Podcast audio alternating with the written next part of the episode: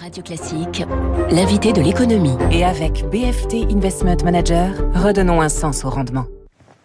Bonjour Mathieu Courtecuisse. Bonjour Fabrice Andy. Bienvenue à Radio Classique, euh, invité de l'économie. Il est 7h15. Vous êtes à la tête de SIA Partners que vous avez euh, créé, cabinet de conseil en management, en intelligence artificielle. Vous étiez encore aux États-Unis euh, samedi soir, puisque SIA est présent dans 10 villes, 500 collaborateurs. Vous avez d'ailleurs acheté une, boîte à Charlotte, hein, spécialisée dans les, les secteurs financiers. Et c'est vrai que c'était à l'actu du week-end, le plan de 1200 milliards de dollars d'investissement dans les infrastructures proposées par Joe Biden, qui a été adopté par la Chambre des, des représentants. Ah, on va pas revenir sur le côté politique, mais c'est une nécessité de rénover là-bas. Vous l'avez vu, les ponts, les routes, les aéroports? Oui, bah, d'ailleurs c'était quelque chose d'assez consensuel. Euh, l'administration Trump euh, euh, voulait aussi le faire, mais n'avait pas réussi à s'y plonger. Donc c'est quelque chose qui est tout à fait indispensable dans tous ces volets. Hein. C'est-à-dire c'est un plan très européen en réalité de l'infrastructure, des routes, des aéroports et aussi un volet numérique. Ah oui, alors le volet numérique, ça veut dire quoi Ce que euh, Mathieu Courtebay, il y a une, une fracture numérique comme on a aussi chez nous en France, avec des, certains des, départements un petit peu mal lotis. Exactement. Alors c'est vrai qu'ils ont démarré la 5G euh, bien avant nous, mais, euh, mais effectivement il reste des États ou des endroits dans des États qui sont mmh. totalement euh, exclus de cette inclusion numérique et c'est devenu très important parce que le monde du travail change très vite aux États-Unis et qu'il faut inclure absolument l'ensemble des territoires. C'est paradoxal quand même au, pays de Google, Facebook, Amazon, etc. Quoi. Oui, mais c'est assez classique finalement aux États-Unis avec des, euh, des, très grandes variations en fait dans les taux d'équipement et euh, donc c'est tout à fait euh, le cas exactement aussi sur le numérique. Investir dans les infrastructures, alors j'ai l'impression d'entendre ça quand même régulièrement. C'est un serpent de mer, c'est faisable ou pas? Bah, Il y, y, a effectivement, c'est un peu comme en France, hein, c'est-à-dire qu'il y a la volonté politique qui s'affiche lors de plans avec des chiffres absolument impressionnants, mais la question là, ça va être l'implémentation, mmh. comme on l'a également par chez nous. Donc donc c'est quelque chose d'effectivement relativement complexe. Ouais, complexe parce que ça arrive aussi dans une période de pénurie d'effectifs. Alors oui, cela dit, il y a peut-être un effet, c'est que ça va contribuer à tirer les salaires, les prix vers le haut. Alors là encore, on parlait d'inflation.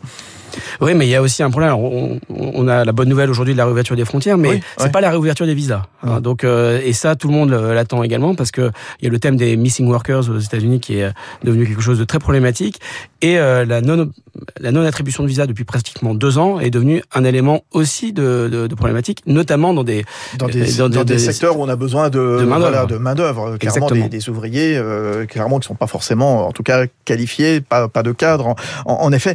Et c'est vrai que les infrastructures américaines ont, vieilli. Je voyais les États-Unis qui se font doubler dans tous les classements internationaux par l'Europe et maintenant l'Asie. Enfin, on n'imagine pas forcément vu d'ici, vu d'Europe. Hein. Euh, oui, alors il faut effectivement y retourner pour voir effectivement qu'il y, y, a euh, un certain nombre de problèmes. Il suffit d'aller dans certains aéroports où on, se, on, se, croit dans un pays émergent, en effet. Hum.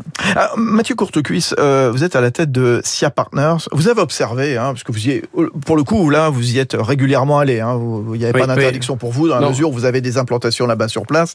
donc, il n'y avait pas de, de, travel ban. On parlait justement euh, des conditions de travail. Euh, on parlait du, du numérique. Ce que vous avez observé, c'est le retour au télétravail qui, d'un état à l'autre, peut varier du simple au double. Oui, alors c'est le retour au travail plus exactement. C'est-à-dire qu'en mm. fait, euh, il y a aujourd'hui une très très forte résistance de la part des, des salariés américains de revenir sur site. Et, et, et, là aussi, comme il y a une polarisation du, du débat politique, eh ben, elle se traduit aussi dans le monde du travail. C'est-à-dire que on voit des États comme le Texas où le retour sur site est très très important, pratiquement à 80-90%, alors qu'à New York il est à 10-15% et en Californie il est quasiment à zéro. Tout le monde est resté en télétravail là-bas. Exactement. Ah. Et euh, chaque mois, il y a des bureaux bien sûr. Oui, exactement, les bureaux, enfin les activités tertiaires. Mm. Et effectivement, euh, chaque mois, toutes les entreprises décalent le retour au travail. Aujourd'hui, il est, planifié pour euh, janvier. Et donc, il y a une vraie question qui, euh, qui est posée euh, là-bas parce que il y a ce qu'on appelle la grande attrition. il y a beaucoup de gens qui démissionnent aux États-Unis. C'est devenu extrêmement impressionnant. Et, et effectivement, les plus les entreprises forcent le retour au travail, plus elles font face à des démissions. Oui, alors ça, ça, veut dire quoi aussi euh, quel, avenir pour le télétravail aux États-Unis? Parce que on voit Teams, par exemple, est en train de euh, préparer une version euh, encore upgradée, hein, comme on dit justement, bah, ça va pas forcer à revenir dans les bureaux. Bah, je crois que c'est effectivement même euh, le. Enfin, je pense que Teams est en train d'inventer ça parce que justement le monde du travail américain est en train de formater nos modes de travail.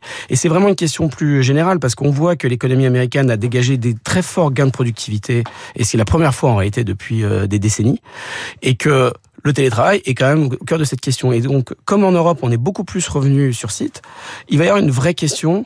On va pouvoir observer de façon très réelle euh, la mobilisation des gains de productivité entre l'Europe et les États-Unis. Ça veut dire quoi? Il va y avoir un, un, doute sur ce qui est le retour ou pas au travail? Ah bah, Moi, je crois que c'est les États-Unis sont en train de définir le format de demain et effectivement, le retour au travail sur site qu'on est en train d'observer en Europe et notamment en France euh, sera probablement décalage avec les nouvelles normes de demain.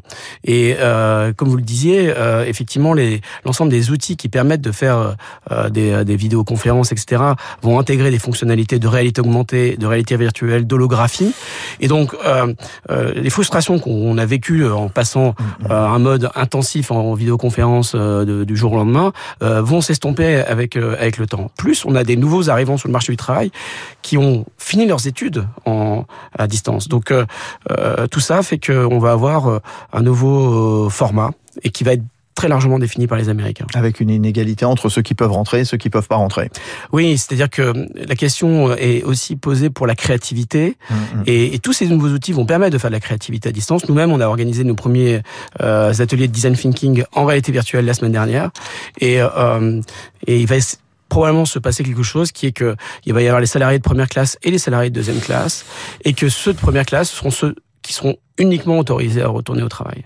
Bon, en tout cas, intéressant ce qui va se passer aujourd'hui avec la réouverture euh, des vols vers les États-Unis. Ça va être la déferlante. Hein. Oui, euh, Roissy va rouvrir un des terminaux aujourd'hui. Oui, le 2EM, c'est ça. ça exactement. après le K, le L, c'est le M. Merci beaucoup, Mathieu Courtecuisse, à la tête du cabinet de conseil en management et en intelligence artificielle SIA Partners. Très bonne journée, bon retour. 7h22. Euh, on continue la matinale de Radio Classique. À suivre l'info politique avec David Doucan. David Doucan qui va nous évoquer évidemment le premier débat télévisé des Républicains. Alors pas question de se taper dessus. Hein. Les militants ne pardonneraient aucun coup bas. tout de suite. Vous écoutez Radio Classique.